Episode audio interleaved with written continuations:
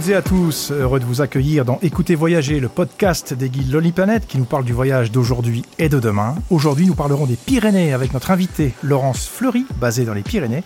L'avenir de la montagne pyrénéenne sera-t-il vert? Avec nous également pour la séquence terrain, Élise Thébault, qui est bergère dans la vallée d'Aspe et qui nous parlera de son métier si fascinant.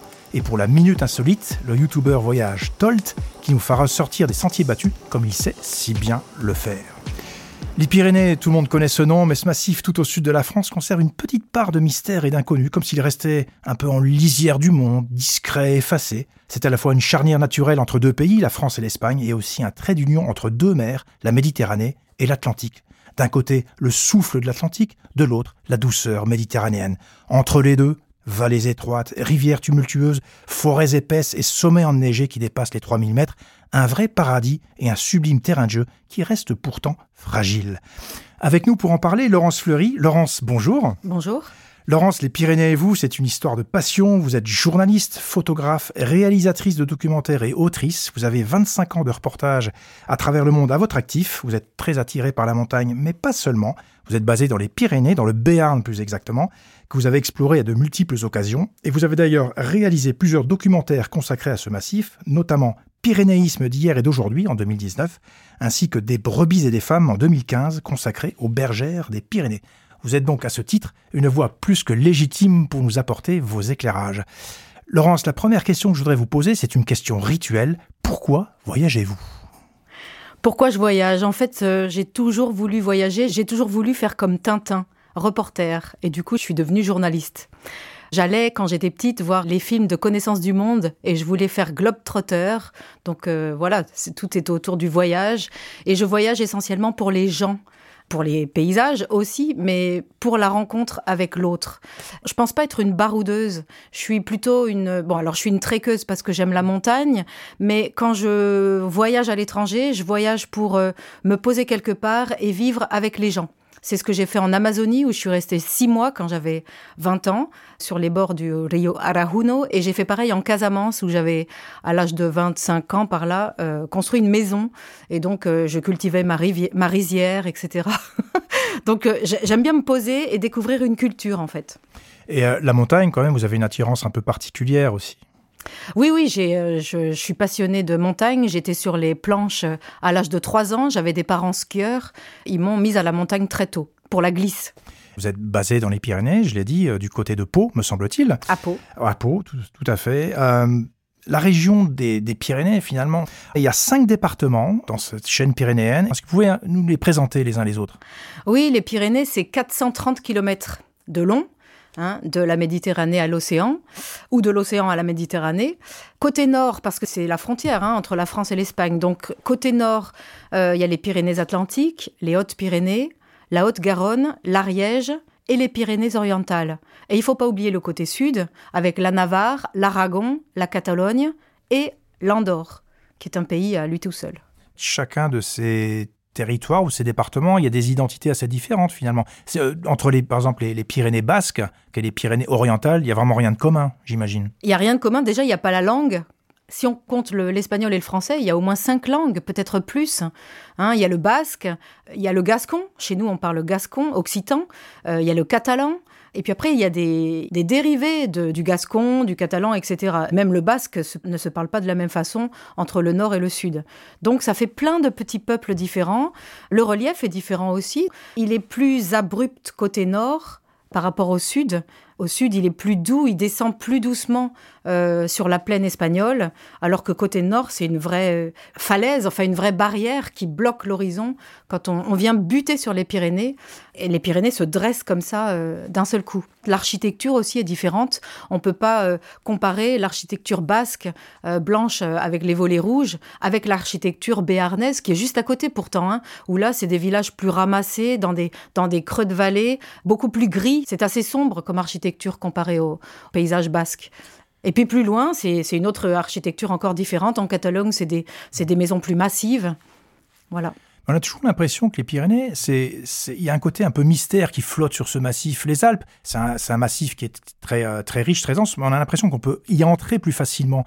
Les Pyrénées, on ne sait pas trop par quel bout les prendre, par quelle vallée y arriver. On a l'impression que c'est plus encaissé, plus fermé. Est-ce que c'est une impression qui se confirme quand on vit sur place? En fait, les, Un côté forteresse, un petit peu. Oui, c'est ça. Une, une vallée ne, ne, ne, communique pas avec l'autre. Donc, il faut toujours redescendre dans le Piémont pour récupérer une vallée et remonter euh, jusqu'en haut, en fait, jusqu'aux montagnes. Euh, à l'époque, les Pyrénéens avaient plutôt tendance à communiquer avec l'Espagne, qui semblait plus proche, que de communiquer d'une vallée à l'autre. Donc en fait, c'est une succession de vallées assez parallèles qui fait qu'ils isolent les unes des autres, ce qui crée effectivement des conditions de découverte euh, très, très spécifiques, les unes entre les autres. Oui, c'est ça.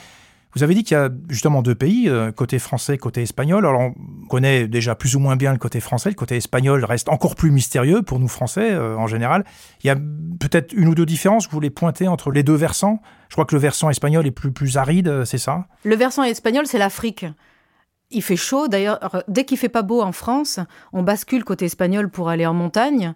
Hein, ça, c'est à peu près systématique. Et puis, euh, c'est des couleurs beaucoup plus chaudes. Ça sent euh, le thym, le romarin. C'est presque la Méditerranée, je dirais aussi. Et c'est beaucoup plus sec. C'est rouge. La terre est rouge en Espagne. Alors que chez nous, euh, c'est des faces nord. Donc, c'est beaucoup plus de végétation. Le climat est beaucoup plus humide aussi. voilà.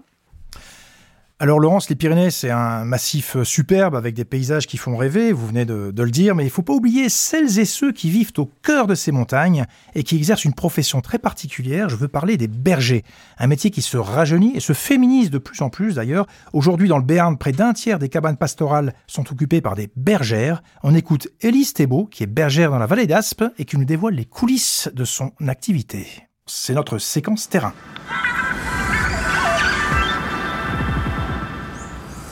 La vallée d'Aspe est une vallée euh, encaissée, euh, très sauvage, et nous, on est euh, bergers donc à 1700 mètres d'altitude, dans une cabane toute neuve, rénovée il y a deux ans, dans un lieu magnifique, les montagnes. voilà, à 1700 mètres, on est, on est au-dessus de tout, avec une vue magnifique sur le, pic d'Ani, tous les pics voilà, de la frontière espagnole aussi un paysage sublime avec euh, la faune aussi autour, euh, les oiseaux, euh, les gypaètes barbus, les percnoptères, les vautours, les aigles. Enfin voilà, il y en a plein la vue tous les jours. Notre quotidien de berger, c'est du, du, travail soutenu en début de saison parce qu'on fait la traite. Donc on se lève, voilà, 6h30 le matin, levé, on démarre la traite, on en a pour 2h30 au moins deux heures et demie où on passe les animaux euh, donc dans les parcs de traite. Euh, on soigne aussi euh, toute une partie soins des brebis. Hein. Après, il y a la fabrication fromagère qui prend aussi deux heures et demie.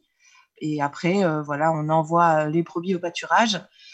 Nous, on est donc voilà pour la cohabitation avec l'ours parce qu'on considère qu'on peut tous vivre à la montagne. Les mesures de protection qui existent fonctionnent, donc c'est avoir un, constamment quelqu'un de présent, d'avoir des chiens de protection, euh, entre autres les montagnes des Pyrénées pour nous euh, dans les Pyrénées, et aussi des parcs de regroupement nocturne mobiles. Donc c'est des parcs électrifiés qui nous permettent de, faire coucher les brebis aux endroits qu'on veut. De toute façon, avec ou sans prédateurs, c'est notre façon de travailler, la façon que faisaient les anciens, d'être toujours avec leur bétail et d'être toujours là. Et le fait d'être toujours là, ça empêche euh, voilà, les prédateurs, s'il y en a, d'arriver. Quoi. Le fromage Pédescaus, c'est le fromage euh, des personnes engagées pour la cohabitation. On pose une empreinte euh, de pâte d'ours sur le fromage. On peut le trouver, euh, disons, chez les producteurs. On est peu nombreux. La liste des producteurs est, sur le site du Fonds d'intervention éco-pastorale, le FIEP. Voilà, là, on est une dizaine de producteurs. Et avant tout, on est des producteurs qui vendons en vente directe principalement. C'est un fromage qui est fait donc en zone de montagne, euh, en zone de présence euh, des, ours. Et, euh, et, du coup, ça a une valeur avant tout d'engagement pour nous, de, de, cohabiter, et aussi une valeur commerciale pour tous les gens qui ont envie de, de, nous soutenir dans notre action et qui eux aussi ont envie de voir l'ours dans les Pyrénées. Quoi.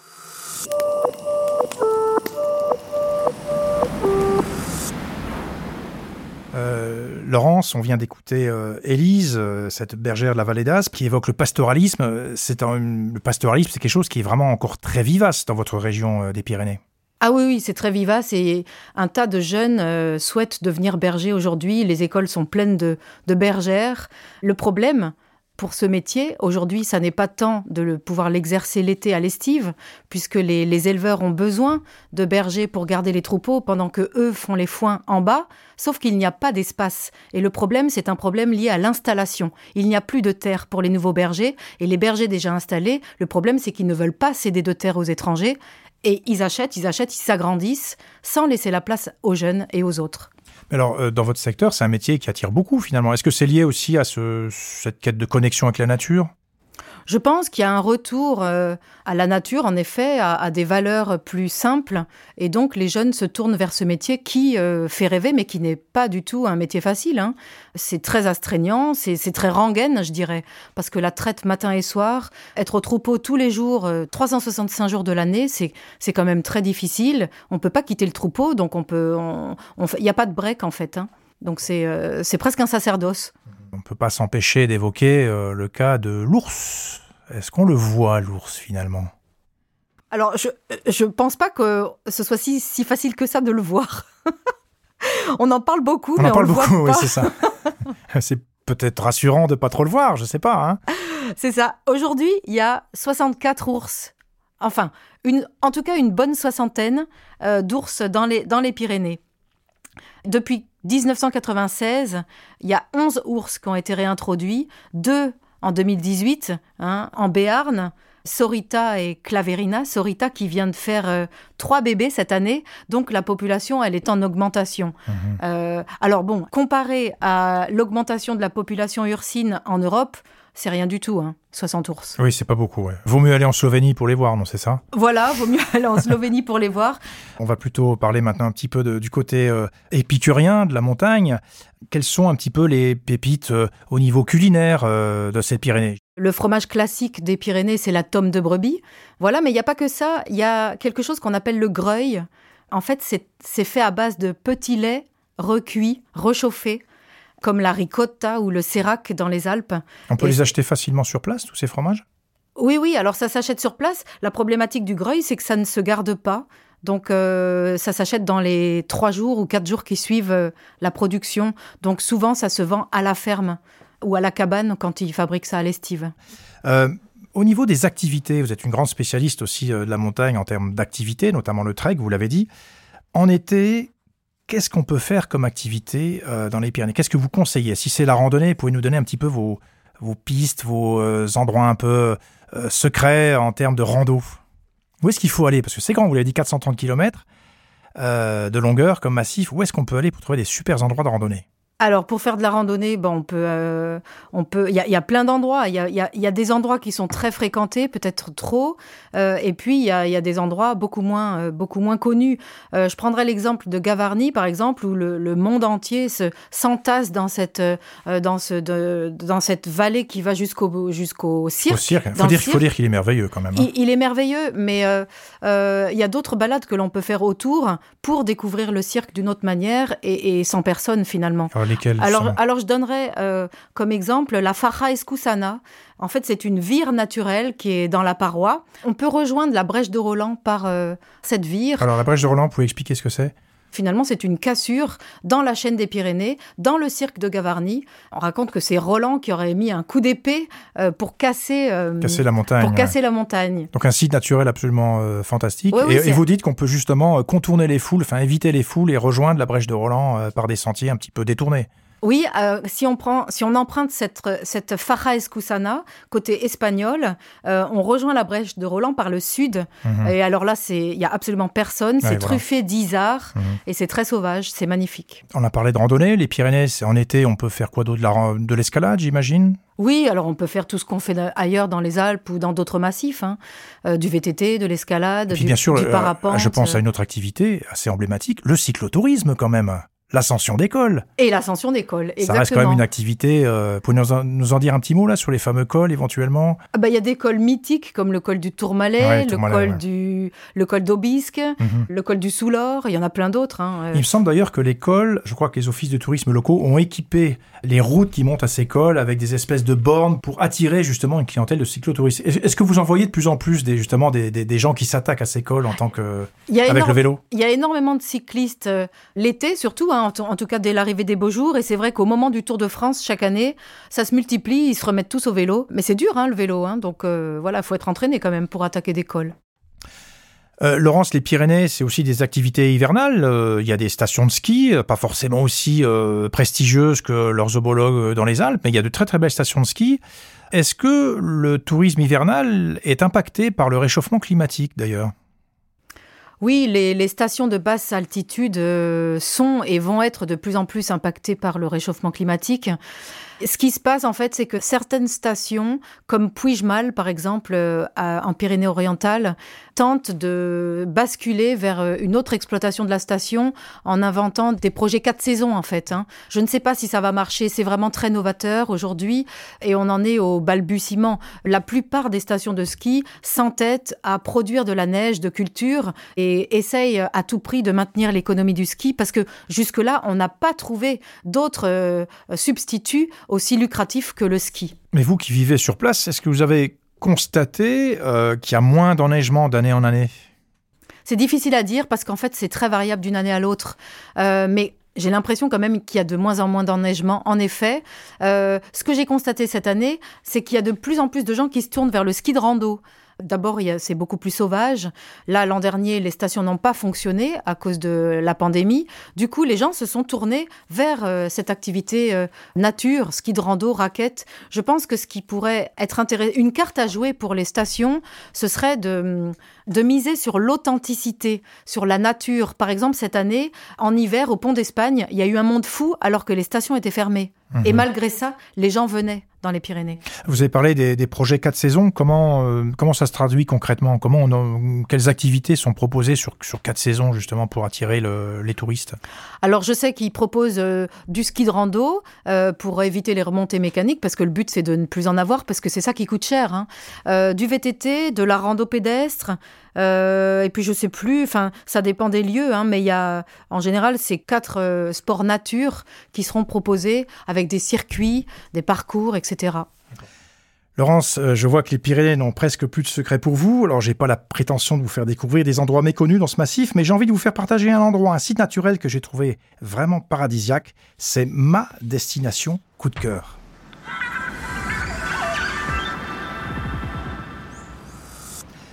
Ce site naturel, c'est le cirque de l'Esquin, au fond de la vallée d'As, dans le Béarn. Dans ce cirque, on se frotte les yeux, tellement les paysages et les points de vue sont somptueux. Où que porte le regard, on bute sur les murailles de la chaîne pyrénéenne avec des sommets taillés à la serpe. J'en cite quelques-uns. Vous les connaissez sans doute, Laurence, bien sûr. Les aiguilles dans sa berge, le pic d'Annie, le deck de l'Urs, les orgues de Canlon. On a l'impression d'être au milieu d'un amphithéâtre de pierre. Et au milieu de ce cirque, un village du bout du monde, j'insiste bien, un village du bout du monde, l'Esquin, le plus haut village du Béarn, avec ses maisons traditionnelles en pierre et ses ruelles silencieuses et ses 150 habitants à l'année. Tenez-vous bien. Si vous recherchez la tranquillité, vous serez comblé dans ce village. Et tout autour, de la verdure, beaucoup de verdure, des forêts, des prairies, à la différence du cirque de Gavarnie qui est lui beaucoup plus minéral. Alors, plusieurs routes secondaires sillonnent le cirque. Je vous suggère d'emprunter la toute petite route qui monte sur 6 km et vous conduit au refuge de l'Aberroite à 1442 mètres d'altitude. Et au départ de ce refuge, justement, il y a plein de sentiers de randonnée qui permettent de vous immerger dans l'univers pastoral des Pyrénées, à moins que vous ne préfériez faire une petite sieste dans l'herbe tendre des pâturages. Une autre petite route, notez-la bien, celle-là, Laurence, la D239, je pense que vous l'avez empruntée à de multiples reprises, c'est celle qui mène au plateau de l'Ers, un autre fief du pastoralisme dans la vallée d'Aspe. Ici encore, on découvre un monde onirique, des cabanes de bergers, des troupeaux de brebis ou de vaches, et toujours ces superbes massifs qui barrent l'horizon. Un conseil, ça, c'est mon conseil spécifique. Je pense que vous allez me rejoindre aussi là-dessus, Laurence. Venez au lever ou au coucher du soleil. Vous verrez les aiguilles du cirque baignées dans une lumière féerique avec des dégradés de couleurs, des orangés, des rouges et des jaunes qui subliment ce décor montagneux. En bref, vous l'avez compris, le cirque de l'Esquin, c'est un monde à part, une merveille jalousement préservée et nichée à l'abri des regards. J'avais le sentiment d'être sur une île. Donc, est-ce que des endroits euh, insolites comme le cirque, euh, est-ce qu'il y en a d'autres justement? Dans les Pyrénées Oui, il y en a d'autres. Donnez-nous des pistes aussi là. J'aimerais parler euh, aussi de Gourette, au-dessus de Pau, hein, c'est pas très loin, c'est la station des Palois. En été, il y a une balade qui est très facile et qui est connue, hein, qui monte au lac d'Anglas et plus haut au lac d'Uzius, mais les gens ne poussent pas plus loin et n'ont pas trop de curiosité. Alors moi, je les invite à aller voir les mines des galeries de minerais de zinc qui sont encore euh, à ciel ouvert. Alors, il faut pas rentrer dedans, hein, mais en tout cas, on peut voir à quoi ça ressemble. On peut trouver des vestiges de cette exploitation minière. Il reste des wagonnets rouillés, des bouts de rails, des câbles. Voilà, il y avait un câble, en fait, qui descendait le minerai sur 3 km Mhm. jusqu'à Gourette, en fait. Et euh, on peut voir tous ces vestiges de l'exploitation de Gourette avant qu'elle devienne une station de ski. D'accord. Et alors, on peut pousser plus loin. Euh, si, on a, si on est en forme et si on, si on sait marcher, euh, on peut monter jusqu'au pic du Sanctus et faire une boucle, descendre par les laquais de l'Ouesque jusqu'à la cabane de Coste de Gois. C'est une cabane de berger où on peut là aussi trouver du fromage et on redescend sur Gourette. Voilà, ça c'est une super balade. Très belle balade aussi. Je crois, euh, me semble-t-il, qu'il y a beaucoup de lacs aussi euh, dans les Pyrénées. Question, euh, voilà, très familiale. Est-ce qu'on peut se baigner dans certains de ces lacs? Est-ce qu'il y en a que vous connaissez dans lesquels on pourrait se baigner ou pique-niquer? Est-ce qu'il y a des endroits assez sympas? Oui, alors en vallée d'Ossau, il y a le, le lac de Bious-Artigues où on, souvent les gens s'arrêtent pour pique-niquer. Et alors ceux qui ont envie de faire le tour des lacs d'Ayous, euh, ça, alors ça c'est une grande classique et on est sûr de ne pas se retrouver tout seul. Euh, mais le, le lac qui fait face au refuge d'Ayous, c'est devenu la plage à la montagne. Moi, j'ai toujours en tête euh, un endroit que j'aimerais bien découvrir, du côté du, de Néouviel. Est-ce que ça vous parle, ce- cet endroit-là? Ah oui, oui, la réserve du Néouviel avec euh, tous les sommets autour, c'est très très beau aussi. C'est des forêts de pins à crochets avec des sommets à 3000 mètres. hein. Il y a le Néouviel, le Turon des Néouviel à côté, le pic d'Arouille et, et plein d'autres. Il y a le petit refuge de Pâques euh, qui est très joli. C'est c'est sauvage, c'est fréquenté aussi, hein, mais c'est tellement grand que finalement on se marche pas dessus. quoi. Ouais, donc même en pleine saison, on pourrait être tranquille euh, dans ce secteur de C'est spectaculaire, la réserve du Néouviel. Alors, Laurence, on a évoqué euh, brièvement le cirque de Gavarnie, qui est effectivement un petit peu victime de son succès. C'est un site euh, magnifique. Alors, c'est quand même dans le parc national euh, des Pyrénées. Comment on peut faire pour encore plus protéger ces sites?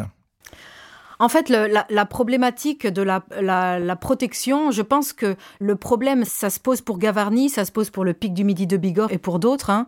On a, euh, comment dire, on a organisé du tourisme à la journée qui finalement ne profite pas au territoire. On a fait en sorte de créer aucune valeur, ajoutée à ces lieux. Tout le monde y va.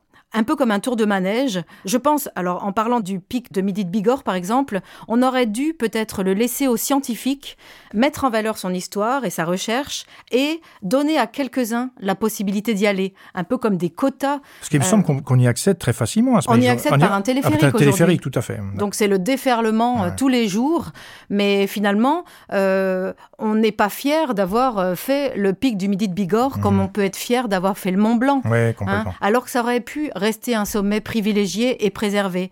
À mon avis, on aurait dû réhabiliter euh, un funiculaire qui n'est pas loin, et depuis, euh, ça s'appelle le funiculaire de l'Aéré. Euh, ça, existait en 1936, c'était une des premières remontées des Pyrénées, et, sur lequel, en haut, le point de vue sur le pic de Bigorre est exceptionnel. Ça a fermé, il est plus accessible, il est même plus en marche. Et aujourd'hui, tout le monde monte au Bigorre. Mais on aurait pu faire organiser euh, des visites euh, à partir d'autres euh, points de vue pour voir le fameux pic de Bigorre, un peu comme au Mont Blanc où on monte à l'aiguille du Midi pour voir le Mont Blanc. Et puis les plus chanceux, les plus courageux montent au Mont Blanc. Il aurait, à mon avis, fallu faire ça. C'est pareil pour Gavarnie. On gère des lieux qui devraient être gérés comme des mines d'or. On les gère comme, une- comme des mines de charbon presque. Mhm. Ouais. Laurence, je l'ai dit en introduction de ce podcast, vous êtes euh, journaliste et photographe. Je fais le lien entre photographe, Pyrénées et faune. Quelle, quelle observation animalière peut-on faire euh, dans ces euh, fabuleuses Pyrénées? La faune pyrénéenne, elle est, elle est variée. Alors, ce qui, ce qui diffère des Alpes, c'est que dans les Pyrénées, on a l'isard. Donc, c'est le quoi, petit cousin. À quoi du- ça ressemble d'ailleurs? Ça ressemble à un petit chamois. Hein, c'est ouais, le cousin, hein, c'est de la même famille d'ailleurs. hein. Mhm. Donc, euh, l'isard peuple, peuple nos montagnes. Euh, le On les voit facilement, on les voit facilement quand on est en balade, en randonnée. bah, ça dépend où on va. Ah oui. Euh, Alors, il faut si- aller où Dites-nous, allez. On Eh va ben, savoir. justement, il faut aller côté espagnol, côté sud de la Brèche de Roland. Sur ce plateau-là, il y a toujours un tas d'isards. Par exemple, hein, euh, dernièrement, j'ai vu des, euh, des isards euh, pas si loin que ça, au-dessus de Cauterets, au pont d'Espagne. Il y, en- il y en avait aussi quelques-uns. Vous avez pris en qui photo se mélange presque au bouquetin. Ah oui, ah oui c'est parce qu'il y a des bouquetins Il aussi. y a des hein, bouquetins qui ont été ré- réintroduits. Ça date de 2014. Ils ont été réintroduits parce qu'ils n'existaient plus depuis le début du siècle. hein. Mhm. Aujourd'hui, il y en a 320 bouquetins. Euh, Concentrés dans quel, plutôt concentrés quel département Essentiellement euh, dans le parc national. Il y en a aussi en Ariège. Euh, ils ont été réintroduits dans, le, dans la vallée du Marcat d'eau et puis récemment, plus récemment en Béarn. Voilà, mais on les voit très bien euh, quand ils- à la fonte des neiges, quand ils descendent euh, pour aller pour venir manger l'herbe l'herbe neuve. Euh, on les voit descendre, on les voit descendre presque sur le sentier euh, et on, on peut les approcher d'assez près ou en tout cas les, les prendre en photo assez facilement dans, la- dans cette vallée. Éventuellement des petits mammifères qu'on peut approcher. Je pas, je parle la marmotte par exemple. Alors la marmotte, oui, on l'approche facilement un peu partout, j'oserais Mhm. j'oserais dire, dans D'accord. tous les massifs. Merci euh, Laurence. Alors avec nous dans ce podcast, nous avons aussi Tolt, Instagrammeur et voyageur décalé. Tolt, vous allez voir, il y a une façon bien à lui de voyager dans les Pyrénées, c'est plutôt vu d'en haut, si je crois savoir. Tolt, c'est votre minute insolite.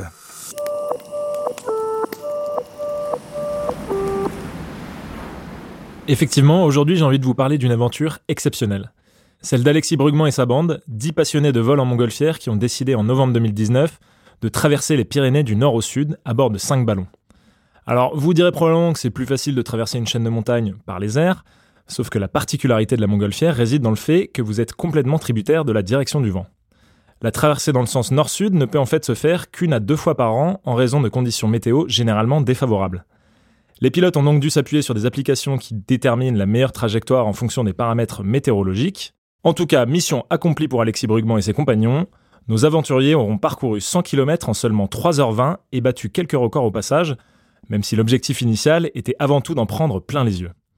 Avec une altitude maximale de 5728 mètres, une allure moyenne de 25 km par heure et un ciel complètement dégagé, les conditions étaient effectivement idéales pour contempler nos belles Pyrénées, parées d'un épais manteau neigeux. Une expérience unique qu'ils ne sont probablement pas prêts d'oublier, mais pour ceux qui voudraient tenter une aventure un peu moins hors norme, sachez qu'Alexis est pilote chez Sud-Ouest Montgolfière et pourra vous embarquer pour un vol découverte dans la région de Pau.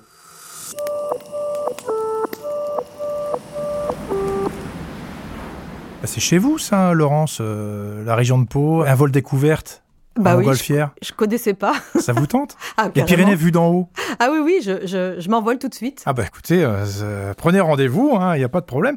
Alors, euh, vous avez fait un documentaire que j'ai cité qui s'appelle Pyrénéisme d'hier et d'aujourd'hui. Mais le pyrénéisme, c'est quoi au fait? Et comment il se distingue de l'alpinisme? Est-ce que vous pouvez nous expliquer ça de manière assez, assez brève justement? Ouais. Alors le, le, le mot pyrénéisme a été inventé par un écrivain parisien qui collectionnait les livres de montagne, Henri Beraldi, à la fin du 19e siècle. Il écrivait Pour être reconnu pyrénéiste, il fallait ascensionner, écrire, sentir. Donc en fait une approche de la montagne euh, forcément accompagnée d'une activité artistique ou intellectuelle. Et c'est ça qui fait la différence avec l'alpinisme où, pour les Pyrénéens, c'est une activité uniquement physique. Oui, sportive, Sportive. uniquement. Ouais, d'accord, je vois la différence. Merci Laurence. Alors, pour finir, avant de nous séparer, cinq questions pour la route.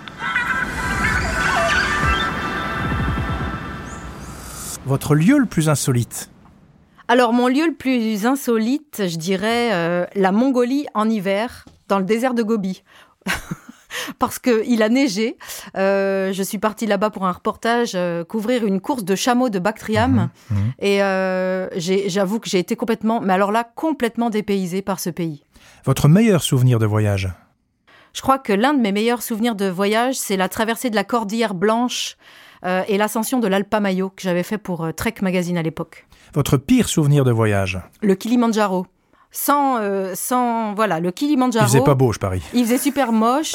Euh, J'y suis allée deux fois par la voie Machamé où j'ai eu un temps dégueulasse. Il a plu tous les jours. On dormait dans des, des duvets mouillés, etc. Et la seconde fois, la Western Brecht, où là j'ai carrément eu le mal aigu des montagnes en dormant au sommet. Votre destination préférée ou votre destination fétiche? Ah, c'est dur. Ça peut être les Pyrénées, hein Ouais, je dirais euh, peut-être l'Aragon euh, en Espagne, qui est encore un, un endroit très authentique. Et puis le Népal pour ses peuples et ses hauts sommets. Votre prochain voyage? J'ai en projet de partir en Bolivie pour un reportage et aussi en Palestine. Et puis j'ai très envie de retourner voir mes amis au Népal. Merci Laurence. Quelques conseils euh, Pour prolonger notre découverte des Pyrénées, vous avez réalisé plusieurs documentaires, notamment Pyrénéisme d'hier et d'aujourd'hui, Des brebis et des femmes, un autre documentaire consacré aux bergères dans le Béarn, un troisième documentaire que vous avez réalisé au pays des géants endormis. Cette fois-ci, on quitte les Pyrénées et on va du côté de l'Équateur, qui est distribué par Connaissance du Monde. Chez Lonipanet, l'ouvrage Pyrénées dans la collection Explorer la région, un guide complet et en réalité augmentée avec des vidéos et des extraits audio. C'était Écoutez Voyager, le podcast de Lonipanet présenté par Jean-Bernard Carrier. Un grand merci à Marie Thureau et au studio Empreinte Magnétique pour la production, à Charles de Cilia pour la réalisation, à Didier Ferrat pour la direction éditoriale et à toute l'équipe de Lonipanet. À bientôt pour de nouvelles aventures que je vous souhaite voyageuses.